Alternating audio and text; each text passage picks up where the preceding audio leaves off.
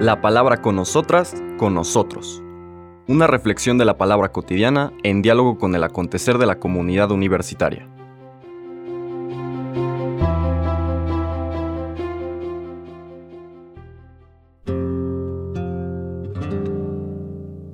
Hola, buenos días. Bienvenidas, bienvenidos a la palabra con nosotras, con nosotros. De este viernes 27 de enero terminamos los días hábiles de esta tercera semana del tiempo ordinario. Vamos a leer en el Evangelio de Marcos, en el mismo capítulo 4 que ya habíamos estado leyendo el día de ayer, los versículos siguientes del 26 al 34. Recuerden nuevamente el contexto. Marcos nos presentó a Jesús que tiene poder para liberarnos, para llevar al mundo finalmente a Dios. Eso implica que nos sana, tiene el poder de perdonar los pecados. Hay gente que se opone a Él, hay otras personas que no, que le tienen confianza y abren su corazón. Y a esos que tienen confianza y abren su corazón, el Señor los está orientando para ser buena noticia para los demás. Y esto a través de parábolas. Primero la parábola del sembrador, luego esta invitación a que seamos lámpara que, que brilla. Y ahora vamos a la tercera parábola o visión simbólica que nos quiere presentar. El texto de hoy dice, En aquel tiempo Jesús dijo a la multitud, El reino de Dios se parece a lo que sucede cuando un hombre siembra la semilla en la tierra, que pasan las noches y los días y sin que él sepa cómo, la semilla germina y crece, y la tierra por sí sola va produciendo el fruto, primero los tallos, luego las espigas y después los granos en las espigas. Y cuando ya están maduros los granos, el hombre echa mano de la hoz, pues ha llegado el tiempo de la cosecha. Les dijo también, ¿con qué compararemos el reino de Dios? ¿Con qué parábola lo podremos representar? Es como una semilla de mostaza, que cuando se siembra es la más pequeña de las semillas. Pero una vez sembrada, crece y se convierte en el mayor de los arbustos y echa ramas tan grandes que los pájaros pueden anidar a su sombra. Y con otras muchas parábolas semejantes les estuvo exponiendo su mensaje, de acuerdo con lo que ellos podían entender. Y no les hablaba sino en parábolas, pero sus discípulos les explicaba todo en privado. Palabra del Señor.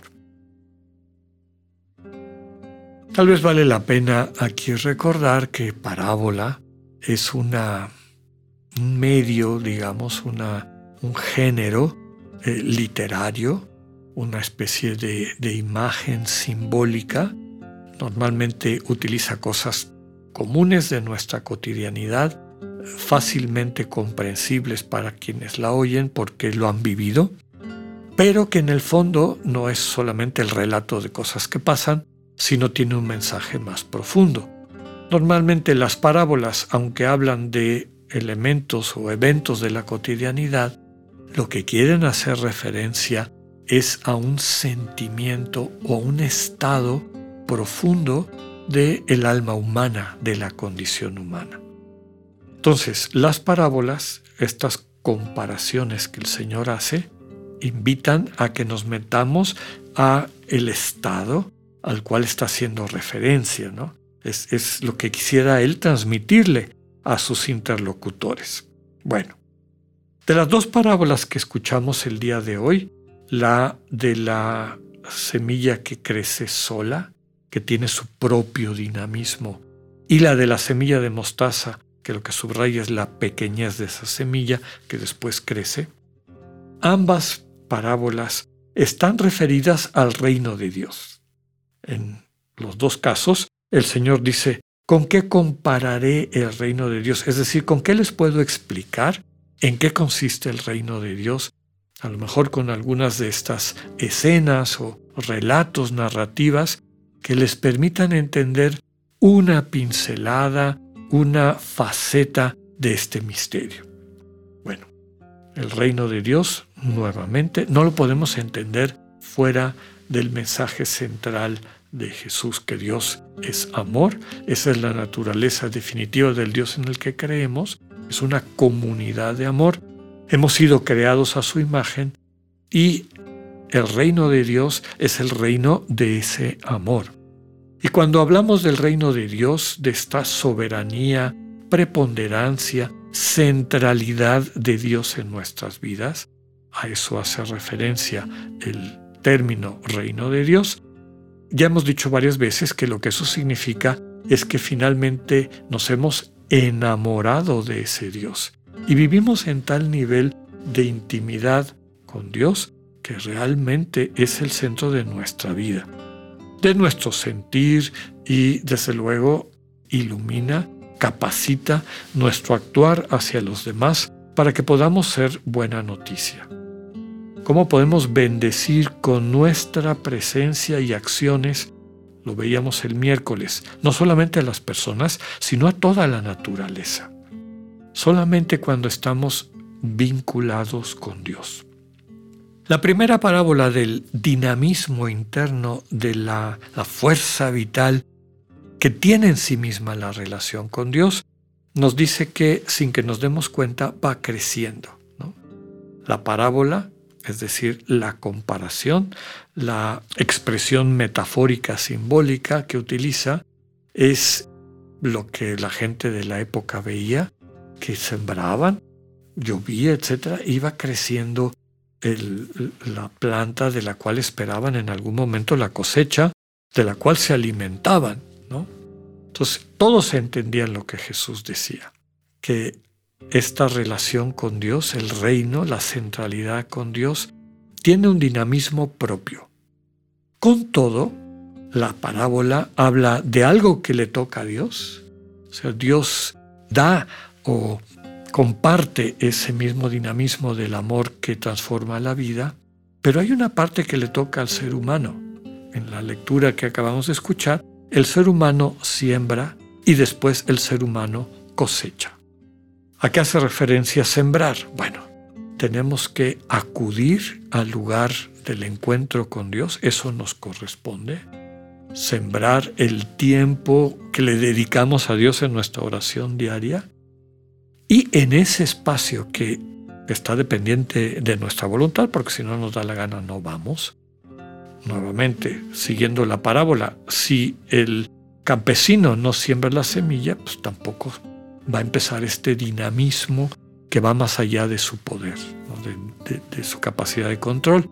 Entonces nosotros vamos a recibir esta semilla, pero a nosotros nos toca el permitir que esa, ese sembrar se dé, para que Dios de ahí en adelante imprima el dinamismo del amor que muchas veces no entendemos, no captamos, se vive en nuestra inconsciencia en ocasiones, pero que va transformando nuestras vidas. Finalmente también le toca cosechar a la persona. Aunque la, aunque la semilla crece de manera misteriosa, pues la persona va a tener que cosechar para poder aprovecharla y verla convertida en su alimento. Bien, ese dinamismo que Dios suscita en nosotras y nosotros cuando acudimos a la siembra en el silencio de la oración, eventualmente se convierte en una cosecha que nos toca a nosotros realizar. Y siguiendo la temática que nos ha acompañado en esta semana, se traduce en que nos convirtamos en una bendición, en una buena noticia para los demás. Lo que recibimos en nuestro espacio de oración, eso que va creciendo y madurando, lo cosechamos para compartirlo con nuestros hermanos y hermanas, con toda la creación. Nos convertimos en buena noticia para toda la creación. Y de esa manera lo que empezó chiquito, la segunda parábola de la semilla de, mostaza, crece y crece y crece hasta el grado de que dice el texto que los pájaros viven ahí. Se convierte en un lugar donde los pájaros se pueden proteger, pueden anidar, pueden descansar a su sombra.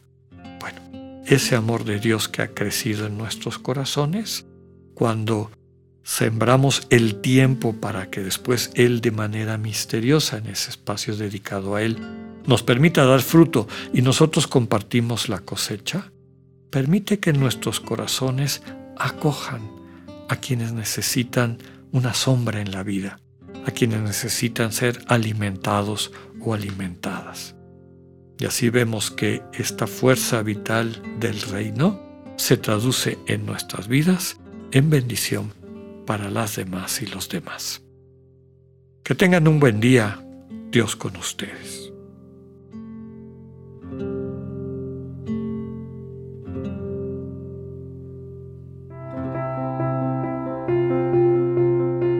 Acabamos de escuchar el mensaje del Padre Alexander Satirka. Escúchalo de lunes a viernes a las 8.45 de la mañana por radiveroleón.com o a través de nuestra app gratuita para iOS y Android. Radivero León, no todo está dicho.